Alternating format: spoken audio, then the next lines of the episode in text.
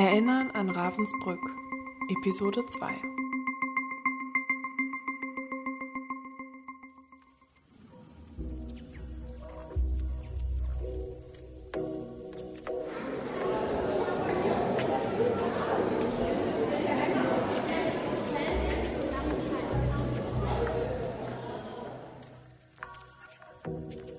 Konstruktion von Asozialität zwischen Stigmatisierung und Erinnerung.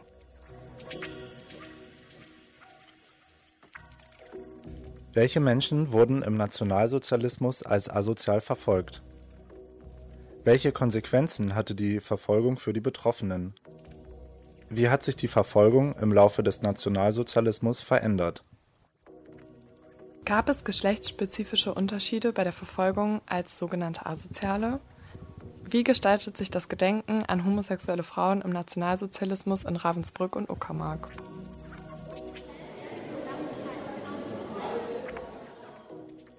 Welche Gründe gibt es für die späte Anerkennung dieser Opfergruppe? Gibt es Kontinuitäten der Stigmatisierung bis in die Gegenwart? Wie kann Erinnerungsarbeit zu dem Thema Asozialität heute gestaltet werden? Welche Schwierigkeiten gibt es mit Kontinuitäten der Stigmatisierung für die Erinnerungsarbeit? Wie kann Erinnerungsarbeit und Gedenkkultur zum Abbau von Stigmatisierung beitragen? Und wo liegen deren Grenzen? Wir sind Levke, Jannis, Arne und Annemarie und sind Studierende der Leuphana Universität Lüneburg. In dieser Episode des Podcasts Ravensbrück erinnern stellen wir verschiedene Debatten zu dem Thema Asozialität dar und setzen uns mit der Konstruktion des vermeintlich Asozialen, der historischen Verfolgung und ihrer Kontinuität bis in die Gegenwart auseinander. Wir fragen nach den Gründen der späten Anerkennung bzw. der Fortsetzung der Ausgrenzung nach dem Ende des Nationalsozialismus. Erst im Jahr 2020 wurde die Gruppe der als asozial Verfolgten als Opfergruppe des Nationalsozialismus staatlich anerkannt. Im Frauenkonzentrationslager Ravensbrück waren mehr Frauen als sogenannte Asoziale inhaftiert als in allen anderen Konzentrationslagern. Deshalb wollen wir auch explizit auf die geschlechtsspezifischen Unterschiede in der Verfolgung als asozial eingehen.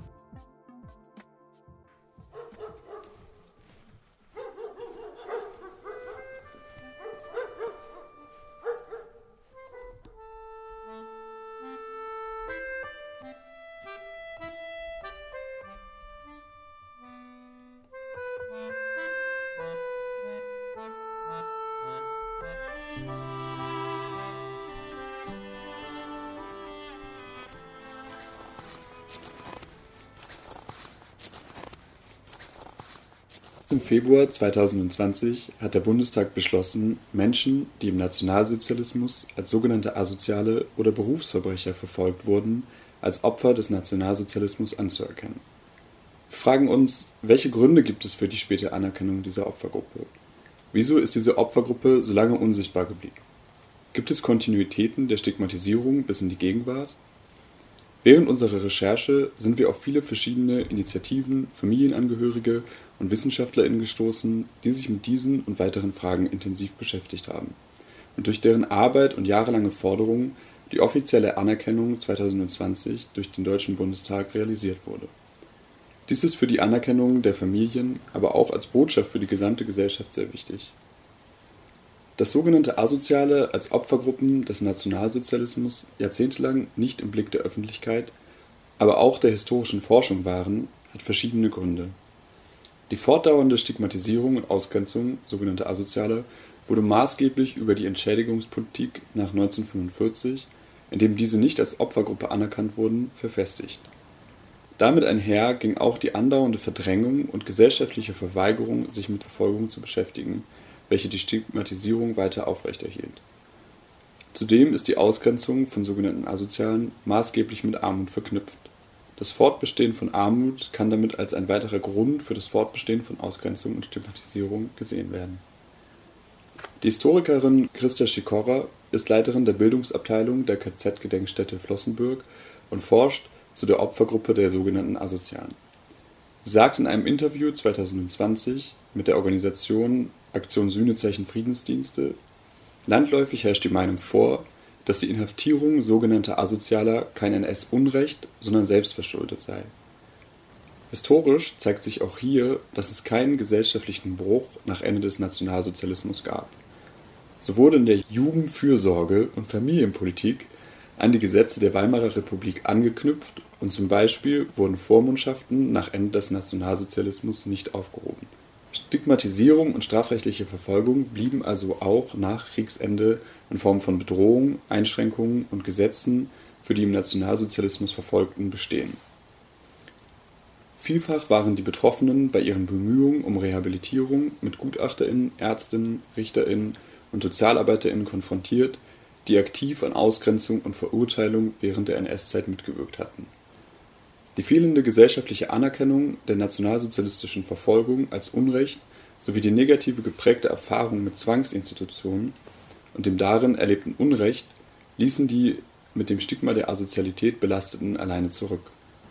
So berichtet Christa Schikora von einer Betroffenen, die im Jahr 1951 anlässlich ihrer Heirat ein Verfahren zur Rücknahme ihrer Entmündigung einleiten wollte und mit der gleichen Beamtin konfrontiert war, die 1936 ihre Entmündigung veranlasst hatte. Manche hatten jahrzehntelang nicht über die Verfolgungserfahrung gesprochen, die Stigmatisierung und das Tabu wirkten spürbar bis in die Gegenwart nach, wie Schikora festhielt. Sie interviewte in den 90er Jahren Frauen, die von der Verfolgung als sogenannte Asoziale während des NS betroffen waren. Sie erfuhr während der Gespräche mit den Frauen, dass es den meisten gelang, in der Mehrheitsgesellschaft wieder individuell Fuß zu fassen, jedoch unter erheblichen Anpassungsleistungen. Damit ihnen das gelingen konnte, mussten sie das Stigma ihrer Verfolgung als Asoziale im NS-Staat verdrängen.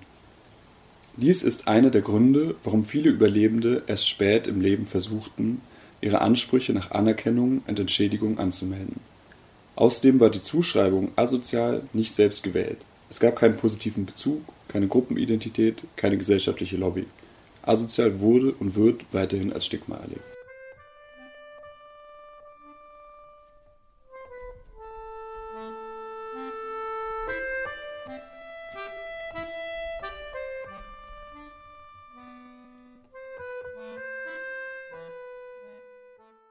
Die offizielle Anerkennung der sogenannten Asozialen als Opfergruppe des Nationalsozialismus bedurfte langanhaltender gesellschaftlicher Debatten. Anfang der 80er Jahre begann diese als Debatte um die sogenannten vergessenen Opfer, zu denen damals auch Homosexuelle, Sintise, Romnia, Zwangssterilisierte, ehemalige ZwangsarbeiterInnen und Deserteure zu zählen waren. Diese Auseinandersetzung wurde vor allem von linken Gruppen und AktivistInnen sowie Interessenverbänden einiger verfolgten Gruppen angestoßen Sie zielte auf die Anerkennung des erlittenen Unrechts, auf eine gesellschaftliche Rehabilitation und Entschädigungszahlung. Dabei hatten sie mit erheblichen gesellschaftlichen Widerständen zu tun. Wem und wie erinnert wird, ist nicht nur eine Frage von wissenschaftlich-historischer Forschung, sondern wesentlich eine politische. Entschädigung und Anerkennung von Verfolgung wurde im Regelfall nicht zugestanden Sie musste von Überlebenden und AktivistInnen erkämpft werden oder fanden auf Druck der Alliierten statt. Insofern war es uns wichtig, mit Menschen zu sprechen, die Aufarbeitung der Vergangenheit als politische Arbeit verstehen. Dafür haben wir mit Heika von der Initiative für einen Gedenkort ehemaliges KZ Uckermark e.V. ein Interview geführt. Aus diesem hört ihr im folgenden Ausschnitte. Magst du kurz die Initiative vorstellen und ähm, vielleicht auch noch mal kurz was zu dem Konzentrationslager Uckermark sagen? Ja, die Initiative gibt es seit 1997. Damals noch nicht als Verein, aber als, also sie hat begonnen ähm, mit einem ersten Bau- und Begegnungscamp. Das Jugendkonzentrationslager und Vernichtungsort liegen in unmittelbarer Nachbarschaft zum Konzentrationslager Ravensbrück bei Fürstenberg an der Havel. Und ähm, in der Zeit gab es viele Baucamps, ähm, Bau- und Begegnungscamps, wo also in aktiver Arbeit, Instandhaltungsarbeit es eine Auseinandersetzung mit der Geschichte gab. Und ähm, es gab diesen, diesen Ort, das, der gerade erst äh, verlassen worden war von den Gusstruppen ähm, und sehr verdrängt, verleugnet war die ähm, ganzen Jahre seit 1945 nicht als historischer Ort des Konzentrationslagers zu erkennen und zu besuchen war. Und mit diesem ersten Baucamp, das ähm, ist eigentlich so die, die Geburt der Initiative. Ich glaube, der Schwerpunkt unserer Arbeit ist weiterhin, also es fing eigentlich an mit ähm, diese Geschichte sichtbar machen zu wollen, weil sie nämlich verleugnet wurde, weil es um Menschen geht, die als asozial stigmatisiert und ausgegrenzt wurden, ähm, wo wir Kontinuitäten bis heute sehen und der Ort ist überbaut worden, ist umgenutzt worden und sowohl den Ort als auch die Verfolgung sichtbar zu machen, das würde ich sagen, ist von 1997 bis heute ein Schwerpunkt unserer Arbeit und wird es vermutlich bleiben. Wie du ja gerade gesagt hast, liegt einer eurer Schwerpunkte bei der Aufarbeitung der Geschichte von als sogenannte asozial verfolgten Menschen. Was sind da so die Schwierigkeiten, die euch bei der Erinnerungsarbeit dabei begegnet sind? Und welche Kontinuitäten der Stigmatisierung und Ausgrenzung seht ihr dabei auch noch heute? Wir hatten auf jeden Fall mit der Schwierigkeit zu tun, dass wir die Frauen oder die Menschen, dass es schwer war, Kontakt aufzunehmen zu denen, die dort inhaftiert waren, weil sie uns größtenteils unbekannt geblieben sind. Also wir wissen von den wenigen, die wir kennenlernen durften, weil sie sich irgendwann mal gemeldet haben bei der Lagergemeinschaft oder auch bei der Gedenkstätte, dass sie auch große Schwierigkeiten hatten, als sie 1945 nach Hause kamen. Also zum Teil waren sie, genau, hatten sie sehr viel mit, mit Scham zu kämpfen, mit, dem, mit einer Kontinuität von Stigmatisierung. Ihnen also wurde immer vermittelt, dass sie zu Recht eingesperrt waren und deswegen haben die meisten Menschen nicht darüber gesprochen und war, dass wir einfach viel zu spät angefangen haben. Also die, mhm. also 1997, das war 52 Jahre nach der Befreiung. Da, da ist es einfach auch ganz schwer, noch irgendjemanden zu finden. Wir haben uns viel damit beschäftigt, was sind eigentlich so Zuschreibungen, die gemacht wurden früher unter dem ja, dem sogenannten asozial und ähm, die gibt es oft eins zu eins heute auch noch. Also dass mhm. es um ähnliche, ich sag mal, Vorurteile geht oder Stigmatisierungen. Also dass es wichtig ist, da eine Auseinandersetzung mit dem, mit der eigenen Person und wo komme ich her und wo verorte ich mich zu führen, aber dass das eben auch nicht alles ist, sondern dass es letztlich um eine antikapitalistische, antirassistische, antisexistische Politik gehen muss. Genau, vielleicht nochmal ein bisschen zu einem anderen Thema. Ihr habt als Initiative auf eurer Website und auch irgendwie in Reden oder Beiträgen und Publikationen, sprecht ihr von einem offenen Gedenken oder spreche ich dafür aus? Magst du so ein bisschen einmal umreißen, was das für dich, für euch heißt, was das meint?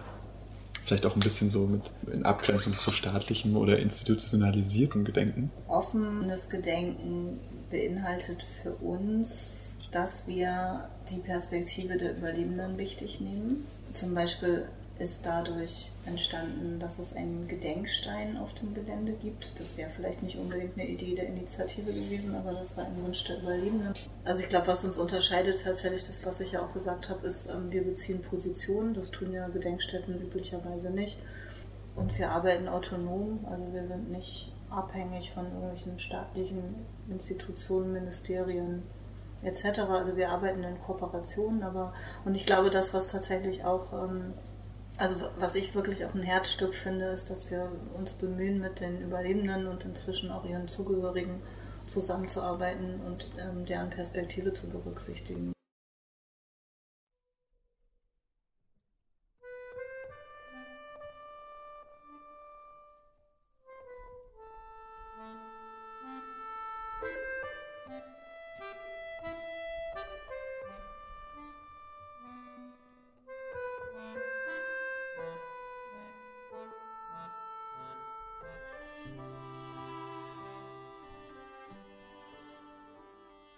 Von der Verfolgung betroffen waren Wohnungslose, Menschen ohne festen bzw. mit wechselndem Wohnsitz, Erwerbslose und Menschen, die keinen Unterhalt zahlen konnten oder wollten, Menschen, die auf Betteln angewiesen waren, arbeitsunfähige, kranke und drogenabhängige Menschen, Sexarbeiterinnen, Jugendliche, deren Verhalten vermeintlich auffällig war, sowie strafrechtlich verfolgte Menschen.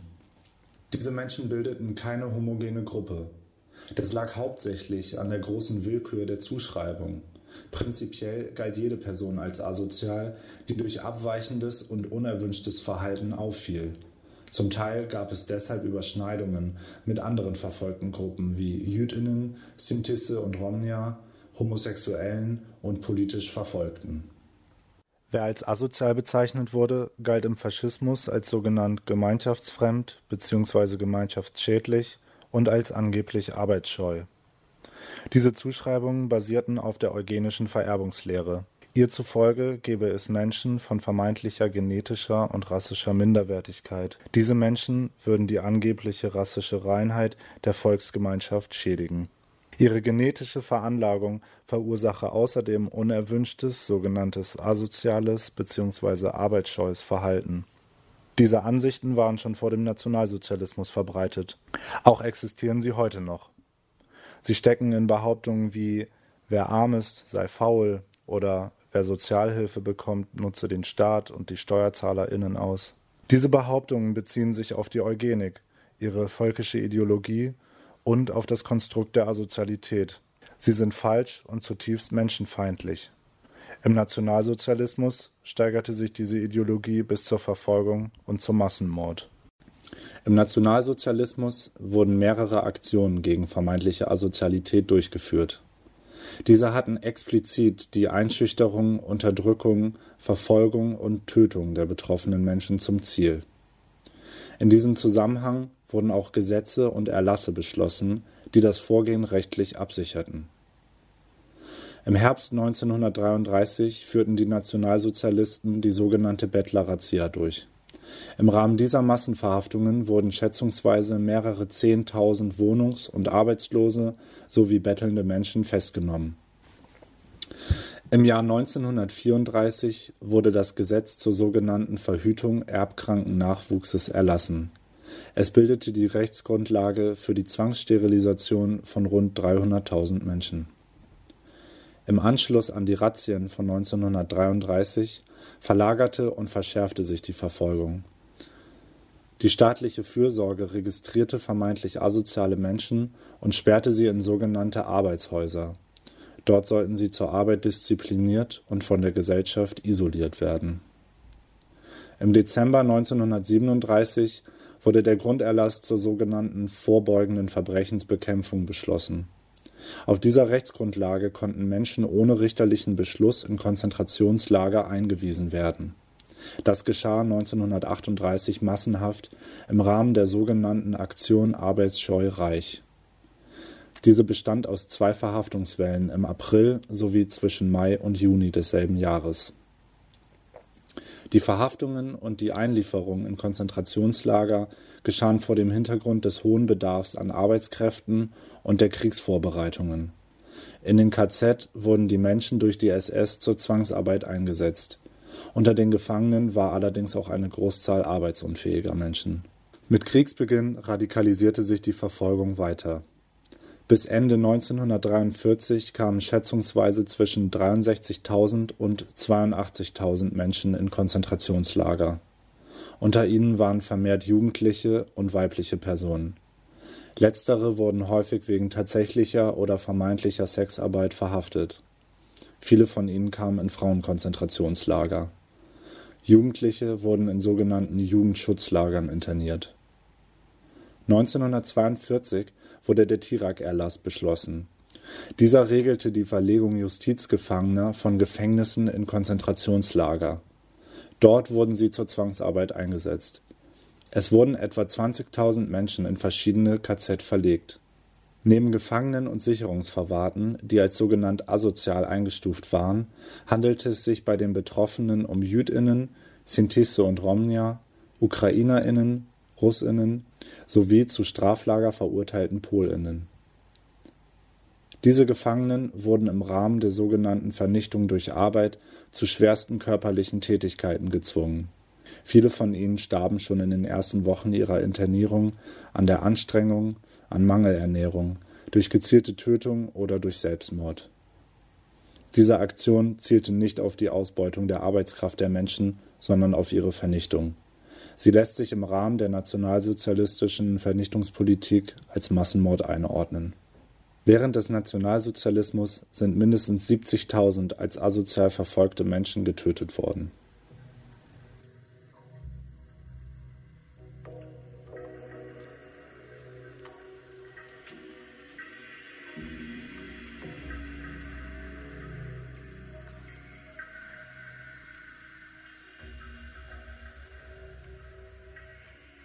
Laut der Religionswissenschaftlerin Insa Eschebach wurden Frauen unter anderem als sogenannte Volksschädlinge, Asoziale oder Prostituierte wegen vermeintlich staatsabträglichem Verhaltens, Wehrkraftzersetzung, Kuppelei, sogenannter Rassenschande, Verbrechen und Vergehen wider der Sittlichkeit oder wegen Ver Verstößen gegen das gesunde Volksempfinden, das Heimtückegesetz oder gegen die Verordnung zum Schutz von Ehe, Familie und Mutterschaft verfolgt, verurteilt und inhaftiert.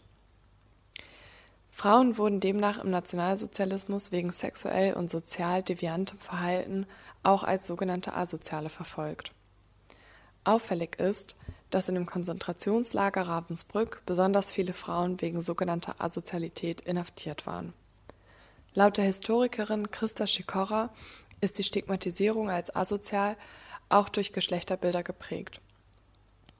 Anders als bei Männern wurde bei Frauen die sogenannte Verwahrlosung durch ihre deviante, das heißt abweichende Sexualität begründet.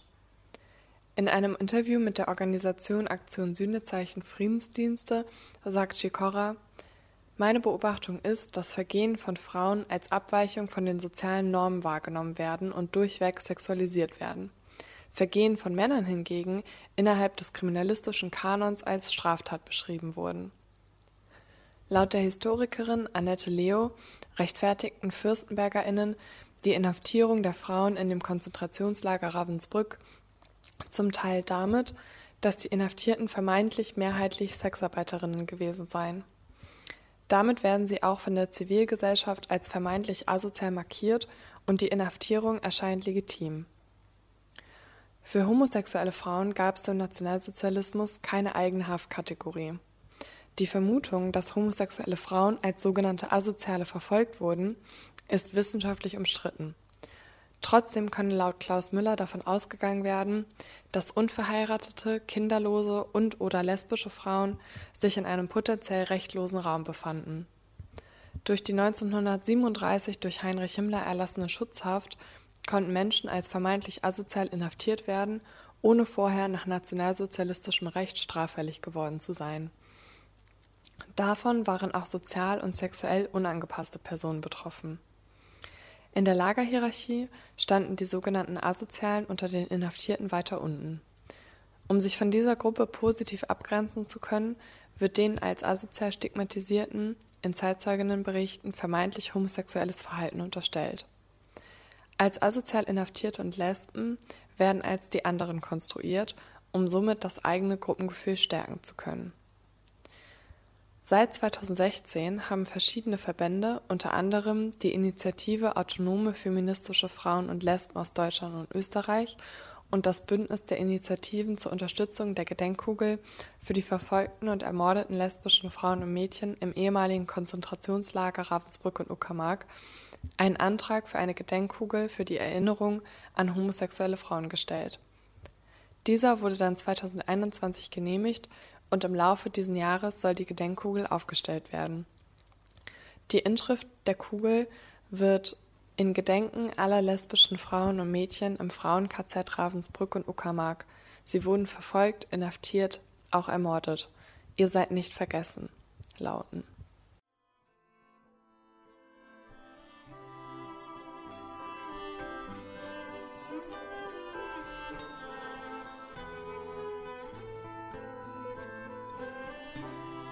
In der nächsten Folge wird es um die Täterinnen gehen.